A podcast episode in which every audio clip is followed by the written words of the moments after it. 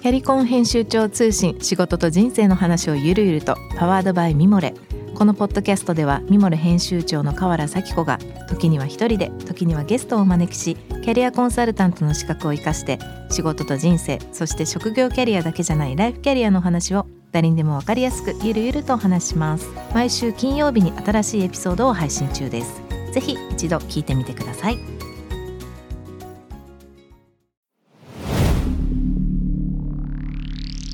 ナビゲーター中道大輔です。Vision to the Future with f o r b e Japan このポッドキャストは物事人の魅力を引き出すことで日本のカルチャーの価値を再定義し世界と共有するコミュニティプログラムです。ショートコンテンツ Vision to the Future Stories と題して毎週水曜日金曜日に Forbes Japan よりピックアップしたニュースをお届けしております。はい今日ご紹介するトピックは休み不足とは思わない日本人。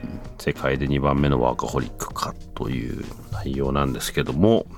まあ、あの、ぜひ詳しくはこの内容を見ていただきたいんですけども、まあ、相変わらずですね、日本人は休まないというような具体的な内容で、他の国とのいろいろあるんですが、実は今、うちの会社 4day ワークを少しトライアルで始めまして、で、最近うちの会社、まあ、そうですね、日本人の方が少なくなってきてるんで、その時にまあ、すごく難しいなと思ったのが、あれです。日本って祝日が世界で一番多いんですよ。で、さらにオントップで 4days にして、で、当然あの、有給もあるので、ただあんまりそこ理解してないで話になると、まだなんか休みが欲しいみたいなこと言ってる奴らもいるので、まあその辺をこうちょっと、なんか今日ヘンリーと話しながら参考にしたいなと思いながらなんですけど、OK ヘンリー。So, this topic, Japanese are not really taking day off, they, the workaholic Japanese kind of messaging or the point hasn't been changed much, but Mm. I think the here the point is that we don't feel that we don't have enough holiday. We feel there's enough holiday, and and just a pure comparison between Japan and the rest of the 15 mm. kind of countries around the world. Your let's say your experiences working with all these global companies with people from various countries, perhaps. Do you do you think Japan Japanese work a lot more than the other pe- the other countries' people from that perspective. What do, you, what do you think about this article in general?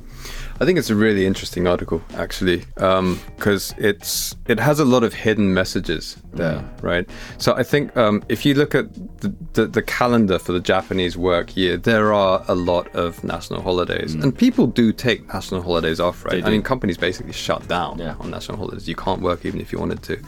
Um, and I think in general, people are offline for those national holidays. Mm. It's not expected that, that you'll work.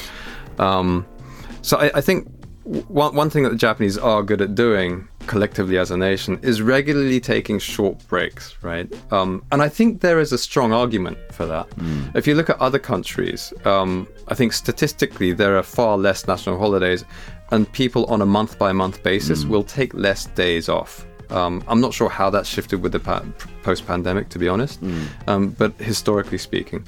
Um, on the other hand, they will take longer holidays, you know, maybe two or three weeks in the summer or in the winter to go somewhere. Mm. Um, and I think what you get out of a longer holiday is quite different to what you get out of a, a bunch of shorter holidays, right? Mm. I think there are arguments for both. Mm. Um, and, and, by the way, I think this, uh, this what you'd call workaholism maybe is not anymore a Japan thing. Right? You look at the states, you look yeah. at America, a lot of some countries in Europe, mm. uh, you know, Singapore, Asia. I think everyone is working harder these days. Everyone is expected to be online mm. uh, more these days than ever before. So it's no longer a Japanese thing. No. Um, but uh, one thing that is for sure is that the Japanese are very, very bad at taking longer holidays, mm. right?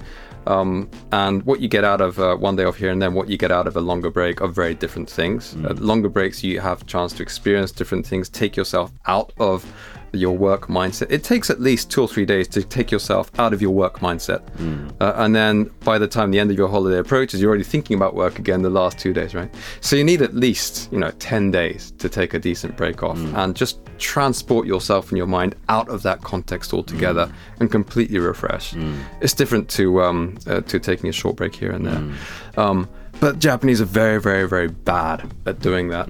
Um, I I had experience of working at one Japanese company where there was a policy that you you weren't allowed to take more than three days holiday, right? Really? Yeah, and I later found out that the reason they did that is because they found that any, anyone who had a habit of taking more than three days, they tended to leave the company, probably because they had the chance to think about their career more than they had done before, right? Um, but um, Japanese uh, organizations are very bad at doing that. Um, it needs to change. Right, um, particularly young people, uh, young Japanese, the next generation who have grown up with the pandemic, um, have a very different view of what work and life are and how they should integrate, and want to enjoy their life more in addition to their work. Um, so companies are going to have to change the way that they are providing holidays for staff.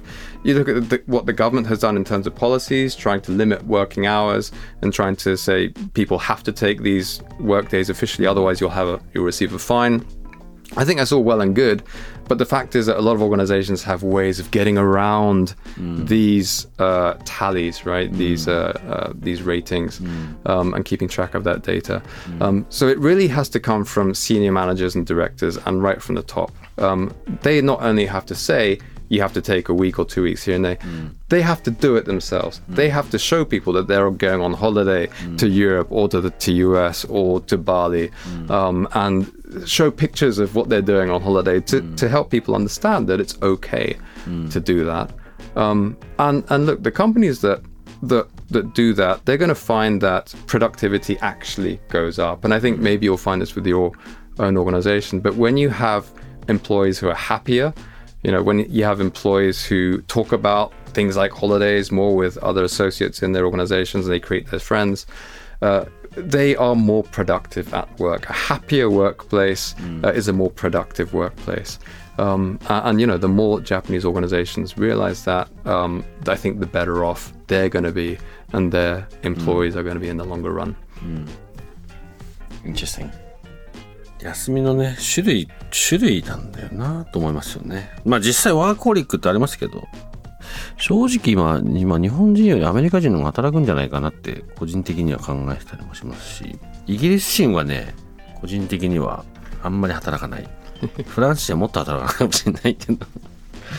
まあいろんな、あの、そういうカルチャーも含めてミックスしていくといいんじゃないかなと思うんですけど、まあ、休みの仕方。今多分これ日本では非常にうん生産性っていう意味で重要なトピックだと思うので何かの参考になればいいかなと思います。今日ご紹介したトピックは概要欄リンクを貼っています。ぜひそちらからご覧ください。質問感想は番組のツイッターアカウント PTTF アンダーバーコミュニティにお寄せください。このポッドキャストはスピナーのほか Spotify、Apple Podcast、Amazon Music などでお楽しみいただけます。お使いのプラットフォームでぜひぜひお聞きしてみてください。そして毎週月曜日には様々なゲストと共にお送りするゲストトークエピソードが配信されます。どちらも詳しくは概要欄に載せております。えーぜひそちらの方からもチェックをしてみてください。Vision to the Future Stories ここまでのお相手は中道大輔でした。